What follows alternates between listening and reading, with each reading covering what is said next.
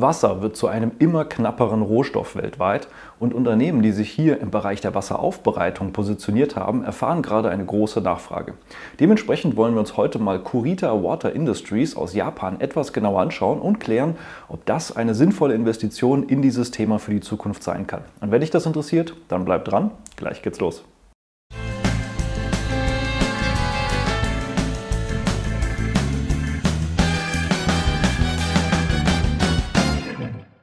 Hallo und herzlich willkommen auf meinem Kanal. Mein Name ist Maximilian Gamperling und wir schauen uns heute mal ein japanisches Unternehmen an und zwar Kurita Water Industries und das Ganze basiert natürlich auf der Umfrage in der YouTube Community und da habt ihr eben bei den unbekannteren Aktien diesmal für Kurita Water Industries abgestimmt.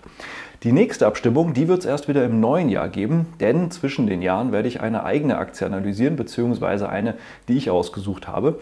Und deswegen freut euch mal darauf und die nächste Abstimmung, die gibt es dann eben entsprechend wieder im neuen Jahr. Und falls du im neuen Jahr dieses Video erst schaust, dann stimm gerne von Samstags bis Dienstags mit ab über die nächste Aktienanalyse am Freitag. Genug der Vorrede, starten wir mal in den langfristigen Chart von Corita Water Industries, einfach mal um zu schauen, wie sich das denn so langfristig entwickelt hat. Und tatsächlich ist der Chart gar nicht von der Historie so lange, wie das Unternehmen tatsächlich an der Börse existiert, aber der Chart, den wir jetzt hier in Japan sehen können, der geht zurück bis 2002 und was wir schon sehen können, ist durchaus eine sehr, sehr volatile Entwicklung der Aktie und zuletzt ein sehr starker Anstieg. Darüber Darüber werden wir dann aber später bei der Chartanalyse noch mal ein bisschen genauer sprechen. Wenn wir aber auf die letzten zehn Jahre der Aktie schauen, dann sehen wir, hätten wir 10.000 Euro vor zehn Jahren investiert, wären daraus heute noch mal Kursgewinne geworden von 15.400 Euro eine Dividende von 2700 Euro, in Summe 184 Prozent oder aufs Jahr gerechnet ungefähr 11 Prozent und man hätte heute eben eine persönliche Dividendenrendite von 3,8 Prozent. Das heißt, die letzten zehn Jahre wären wirklich sehr rentabel gewesen mit der Aktie. Man hätte sein Kapital mehr als verdoppelt und der große Teil, der kam hier tatsächlich ja, so in den letzten Jahren eigentlich eher zustande, gerade nach der Corona-Krise. Schaut man sich das Ganze mal an im Vergleich dann eben zu Indizes, wie sich das da so verhalten entwickelt hat, dann sehen wir hier auf der einen Seite eben Kurita mit den Kerzen, überlagert auch von einem anderen ETF, über den ich gleich spreche. Und wir sehen hier unten in Rot den Nikkei 225, also sozusagen der japanische Aktienindex. Und da sehen wir, der hat durchaus ein bisschen schlechter abgeschnitten mit 115 Prozent. Gerade hier ging es nicht so dynamisch nach oben, aber ansonsten eine recht ähnliche Entwicklung und zuletzt auch relativ nah beieinander. Was wir hier oben noch sehen, ist der iShares Global Water ETF, hier umgerechnet in japanische Yen, damit wir das schön vergleichen können, eben auch mit der Entwicklung der anderen. Und wir sehen hier einen sehr, sehr identischen Kursverlauf, nur dass es eben zuletzt nicht so stark nach unten ging und damit der ETF eben in die globale Wasserindustrie beziehungsweise eben in die globale Wasseraufbereitung durchaus sich hier besser entwickelt hätte. Diesen ETF, den gibt es auch in Deutschland als sozusagen iShares Global Water ETF eben UCITS. Das ist ja immer dann sozusagen das Kürzel, was mit drin sein muss, damit wir das eben auch in Europa handeln können. Also auch der ist handelbar, wenn man sich jetzt nicht auf eine einzelne Aktie, sondern zum Beispiel einen ETF in dem Bereich eher konzentrieren möchte. Schauen wir uns mal an, wie sich denn andere Unternehmen in diesem Bereich entwickelt haben. Und tatsächlich sind die meisten davon, alle umgerechnet in japanische Yen tatsächlich, besser unterwegs. Wir sehen hier tatsächlich Kurita mit die schwächste Entwicklung über diesen Zeitraum. Nicht jedes Unternehmen ist natürlich eins zu eins vergleichbar mit dem, was Kurita macht. Das werden wir gleich noch sehen. Ecolab zum Beispiel hier eben ein bisschen stärker. Veolia, das französische auch Abfall, aber auch Wasseraufbereitungsunternehmen, ebenfalls ein bisschen stärker. Und dann sehen wir hier so den großen amerikanischen amerikanischen Wettbewerber mit Xylem und die sind tatsächlich deutlich stärker mit 350 Prozent über die letzten zehn Jahre. Oder wenn wir hier eben auch auf Danaher gucken mit über 500 Prozent, wobei der Vergleich natürlich ein wenig hinkt, denn Danaher macht natürlich noch sehr, sehr viel mehr als nur den kleinen Bereich Wasseraufbereitung, denn Danaher ist ja vor allen Dingen im Bereich ähm, ja, Diagnostik aktiv, beziehungsweise diagnostische Geräte. Und gerade hier so diese Umweltservices, die sind ja jetzt auch als eigenes Unternehmen an die Börse gegangen. Aber natürlich muss man das Ganze so ein bisschen retrospektiv betrachten, wie sich es da entwickelt hat, als das Ganze noch zu Danaher gehört hat. Denn die neue Firma, die da herausgegründet worden ist aus Danaher, die hat noch keine allzu lange Börsenhistorie. Wenn wir jetzt mal die Historie aber von Curita anschauen und mal gucken, wie hat sich dieses Unternehmen dann entwickelt, dann sehen wir, zurück geht die Geschichte bis auf 1949. Damals wurde das Unternehmen in Kobe gegründet und 1961, also deutlich länger, als wir das jetzt hier an den Charts sehen können, damals ging es eben an die Tokyo Stock Exchange und an die Osaka Securities Exchange, also durchaus schon eine Weile im Unternehmen äh, beziehungsweise an der Börse. Und was wir eben auch sehen können hier, ist, dass es dann gerade so in den letzten 20 Jahren vor allen Dingen an die Internationalisierung ging. Das heißt, man hat sich eben hier in USA zugekauft, aber auch im Mittleren Osten, Kanada oder eben in Europa. Das sind so diese Entwicklungen der letzten 20 Jahre, wo es vor allen Dingen eben darum ging, mehr in die Internationalisierung zu kommen. Was macht denn aber Curita jetzt ganz genau und was sind denn die Services und Produkte, die das Unternehmen anbietet? Und das teilt sich in drei wesentliche Bereiche sozusagen auf. Einmal die Wartung, dann eben hier Chemikalien für die Wasserbehandlung und dann eben aber auch tatsächlich ja, wirkliche Anlagen für die Wasserwiederaufbereitung. Das heißt, auf der einen Seite wartet man Geräte und ähm, bringt die sozusagen wieder in Schuss. Auf der anderen Seite verkauft man auch Chemikalien, um Wasser aufzubereiten. Auf der anderen Seite bereitet man aber eben Wasser auch selbst auf. Und wir sehen das hier schon so schön ein bisschen drumherum erklärt. Wir haben auf der einen Seite dieses Thema Wasserqualitäts- und Umweltstoffeanalyse. Das ist auch so das, wo sich ja auch Danaher zum Beispiel oder auch Ecolab sehr, sehr stark drin sehen. Dann haben wir hier eben auch die Wiederaufbereitung von äh, ja, Erde, aber eben auch Grundwasser. Es wird hier eben auch verschiedene Geräte und Produkte hergestellt, sowohl für den professionellen Bereich als auch für den privaten Bereich, um Wasser wieder aufzubereiten. Dann werden eben hier Wasseraufbereitungs, ähm, ja, große Anlagen sozusagen selbst betrieben. Man verkauft und baut diese aber auch für andere. Das heißt, es ist auch ein Geschäft, was man nicht nur selbst betreibt, sondern eben auch verkauft. Es gibt eben hier diese Chemikalien zur Wasseraufbereitung. Dann werden natürlich auch diese Anlagen gewartet. Es gibt hier auch die Anlagenreinigung, das heißt in großen Industrie, äh, industriellen Fertigungsprozessen wird ja auch sehr sauberes Wasser zum Beispiel genutzt, um irgendetwas herzustellen. Auch da muss das Wasser entsprechend klinisch rein sein oder eben entsprechend für die Produktion eine entsprechende Qualitätsstufe haben. Also auch da ist Curita äh, aktiv oder eben auch in der Cleaning bzw. in der Reinigung von Precision Tools, also von ja, sehr präzisen Anlagen und Geräten, die dann eben auch entsprechend von Corita gereinigt werden oder eben den Services. Also wir sehen, es dreht sich alles irgendwo um das Thema Wasser. Auf der einen Seite werden große eigene Anlagen betrieben, auf der anderen Seite werden auch Anlagen gebaut. Man vertreibt Chemikalien, man reinigt aber eben auch im industriellen Bereich äh, Anlagen oder eben Produktionsvorprozesse oder dann eben auch Gerätschaften im eigentlichen Bereich. Das erstreckt sich dann gerade im industriellen Bereich auch über alle möglichen Branchen, das heißt Lebensmittel, Pharmazie, Elektro, äh, ja, Elektronikherstellung, dann eben auch die äh, Generierung von Elektrizität im Stahlbereich, Automobilbereich. Auch ein großes Thema ist hier äh, Papier und äh, Pappe oder eben auch hier im Petrochemikalienbereich bzw. Ölbereich. Also überall, wo ja irgendwo auch Wasser zum Einsatz kommt. Und das ist tatsächlich natürlich fast überall. Das Unternehmen gehört zum Großteil Nippon Life Insurance mit ungefähr 5,25 äh, Prozent. Äh, das ist der größte Einzelaktionär, das heißt eben eine große Pensionskasse aus Japan. Wir haben dann eben hier klassischerweise eben auch ein paar ETF-Anbieter, die dann über die Indizes an dem Unternehmen beteiligt sind. Vanguard hier zum Beispiel mit 3,4 Prozent oder BlackRock mit 1,8 Prozent. Aber ebenfalls einer der größeren Aktionäre ist das Unternehmen selbst mit rund 3 Prozent, das in sich selbst investiert hat. Und ansonsten eben so ein paar typische Banken und Fonds, die ebenfalls in den Konzern investiert sind. Geführt wird der Konzern von Hiro, Hirohiko äh, Ejiri. Er ist eben hier Director, President and Representative Executive Officer, wie das so schon heißt, äh, Officer. Er ist seit 1985 im Unternehmen und seit 9, äh, Juni 2023 erst jetzt sozusagen in dieser finalen Rolle, aber auch schon länger in der Führungsposition und eben schon lange im Konzern und da eben die Reihen nach oben gewandert. Wenn wir uns mal die Umsatzentwicklung anschauen, dann sehen wir, dass es hier lange Phasen gab, in denen tatsächlich Curita nicht so wirklich stark vorangekommen ist und seit gerade die Internationalisierung so richtig losgegangen ist und man auch mehr zugekauft hat, so seit 2016, 17, dann sich der Umsatz tatsächlich ordentlich gesteigert hat. Wir sind ungefähr bei 2,3 Milliarden Euro Jahresumsatz bei einer operativen Marge von knapp 11 Prozent und einer Nettomarge von 5,5 Prozent.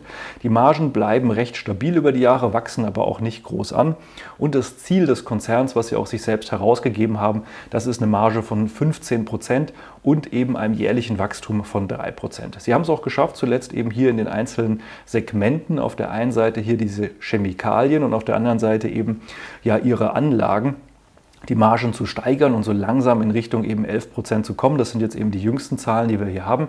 Und da sind sie schon auf einem guten Weg. Und sie haben zuletzt eben auch die Margen gesteigert, aber sie waren auch schon mal in der Vergangenheit auf einem ähnlichen Niveau. Wenn wir uns mal die Umsatzverteilung anschauen, dann sehen wir, der Großteil, über 50 Prozent der Umsätze kommt aus Japan. Dieser Anteil nimmt aber stetig ab. Vor zehn Jahren waren das noch 83 Prozent. Das heißt, man sieht, an sich wächst zwar der Umsatz in Japan, aber der Anteil am Gesamtumsatz nimmt ab. Das hängt auch damit zusammen, dass man sich im kompletten asiatischen Bereich sehr, sehr stark erweitert hat. Dann eben auch hier in Nordamerika, aber auch Südamerika und eben auch hier in Europa, wobei Europa tatsächlich der kleinste Markt für Kurita ist. Die Umsätze kommen ja aus zwei wesentlichen Bereichen. Wir haben es gerade schon gesagt. Auf der einen Seite eben sozusagen die Chemikalien und auf der anderen Seite die Gerätschaften, die bereitgestellt oder vertrieben werden. Der größere Anteil des Umsatzes kommt sozusagen aus dem Equipment, also den Geräten, und der kleinere Anteil, rund 40 Prozent, kommt aus den Chemikalien. Und dieses Verhältnis ist mehr oder weniger schon seit Jahren ungefähr gleich und hat sich nicht wesentlich verschoben, wobei die Chemikalien ein wenig langfristig zulegen konnten. Wenn wir mal auf die Gewinne und Cashflows des Konzerns schauen, dann sehen wir auch hier, keinen extrem starken Anstieg, sondern wir sehen auch, hier gab es immer mal wieder Phasen, wo es auch ordentlich nach unten gegangen ist und jetzt nicht unbedingt zu irgendwelchen Krisen wie der Finanzkrise, sondern hier 2012, 2013 hatte man durchaus lange Phasen von ja, keinem großen Gewinnwachstum, sodass man erst 2017, 18 wieder auf den Niveaus von vor der Finanzkrise war. Es hat wirklich lange gedauert, da wieder auf die Niveaus zu kommen. Auch hier kein wirklich starkes Wachstum. Wir sehen teilweise auch die Cashflows, die sehr stark schwanken, auch mal im Minus sind, wie jetzt zum Beispiel 2022. Die Dividende wird aber kontinuierlich gezahlt und auch kontinuierlich erhöht. Und da werden wir gleich dann auch nochmal drüber reden, wenn wir uns die Dividende anschauen den Gewinnfluss, um mal zu schauen, wie sich das Unternehmen auch mit der Inflation geschlagen hat. Da sehen wir im Vergleich zum Vorjahr, äh, sind die Kosten im Bereich Material- und Lohnkosten um über 20 Prozent gestiegen, also durchaus auch überhalb der Inflation. Äh, das ist jetzt nicht ungewöhnlich, wenn man so die letzten Aktienanalysen betrachtet, haben wir das tatsächlich bei sehr vielen Konzernen, gerade eben auch die mit Materialien zu tun haben, dass hier die Kosten entsprechend stark angestiegen sind.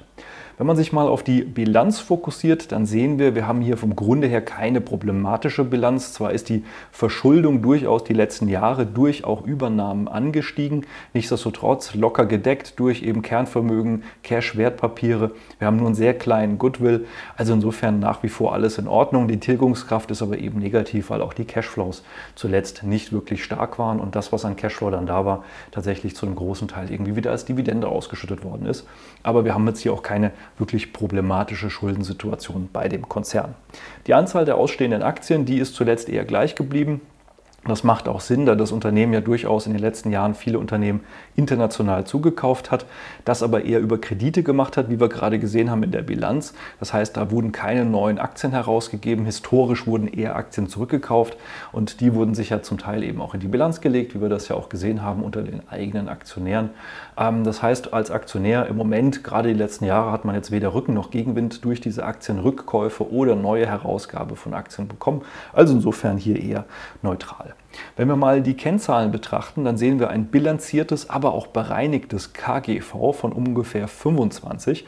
Das ist auch ungefähr auf dem historischen Schnitt der letzten zehn Jahre. Wir waren jetzt durchaus einige Zeit hier eher oben drüber. Wir waren auch mal in Phasen wie 2019, 2020 drunter.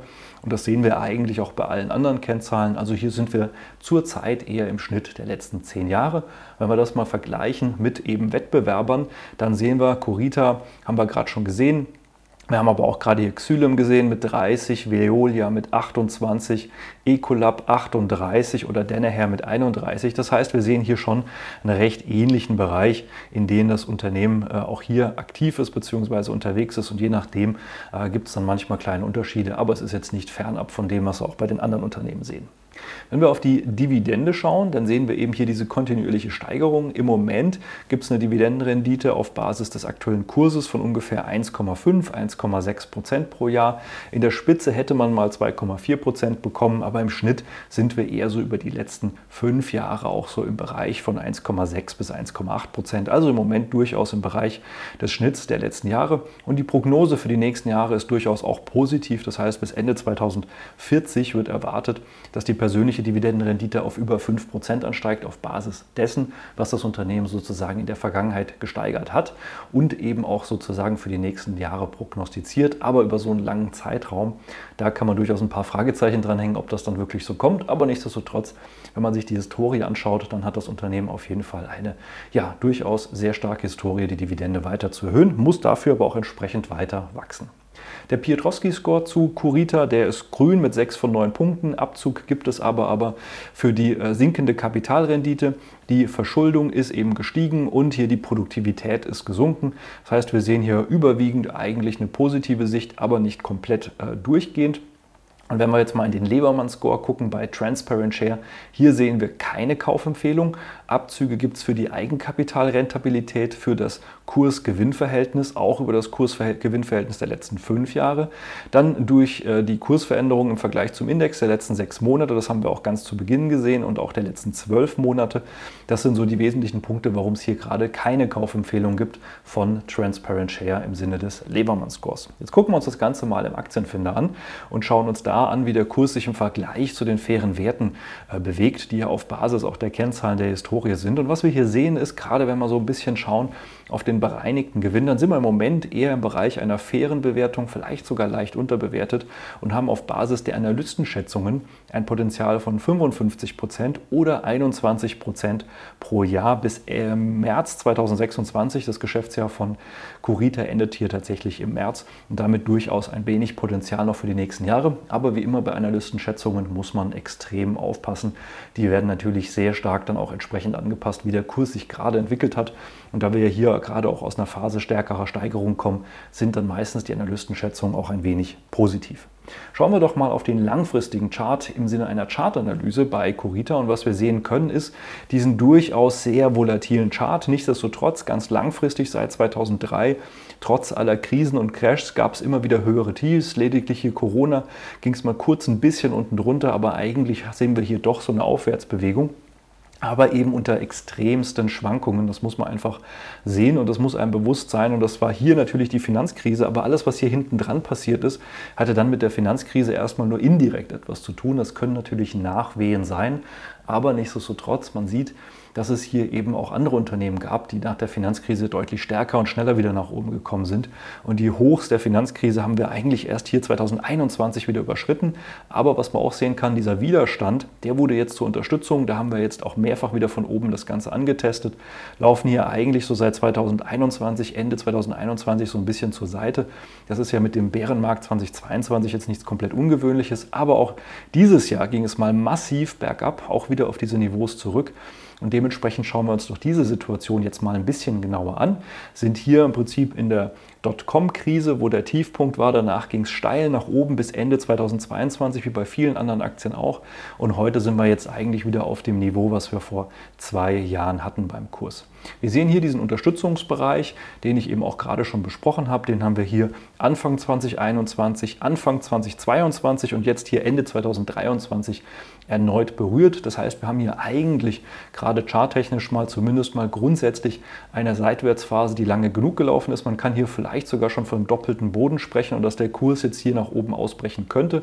Wir haben hier oben aber auch noch einen Abwärtstrend, der zumindest mal Stand jetzt noch nicht überwunden ist. Und wenn man langfristig in Kurita investieren möchte, würde ich tatsächlich noch abwarten, ob dieser Abwärtstrend auch wirklich überwunden werden kann oder ob die Aktie hier vielleicht auch nochmal den Rücksetzer nach unten macht. Wenn man mal guckt, dann haben wir hier noch Quartalszahlen zum 1. Februar 2024.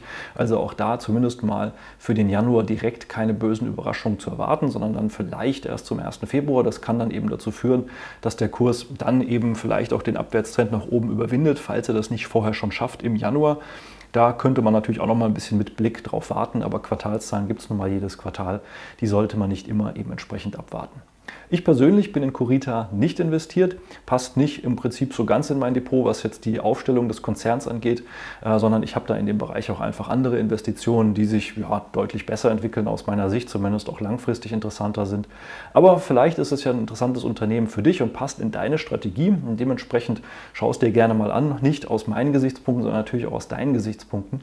Und falls du natürlich auch wissen möchtest, wie du jetzt ins neue Jahr mit einer richtigen Strategie starten kannst und eben auch weißt, wie du dein Depot entsprechend entsprechend auch für ein profitables Jahr 2024 aufbaust mit den richtigen Unternehmen, dann melde dich gerne mal für ein kostenloses Strategiegespräch. Dann schauen wir uns an, wo du stehst, was deine Ziele sind, was eine sinnvolle Strategie für dich sein kann und natürlich, ob und wie wir dir dabei weiterhelfen können.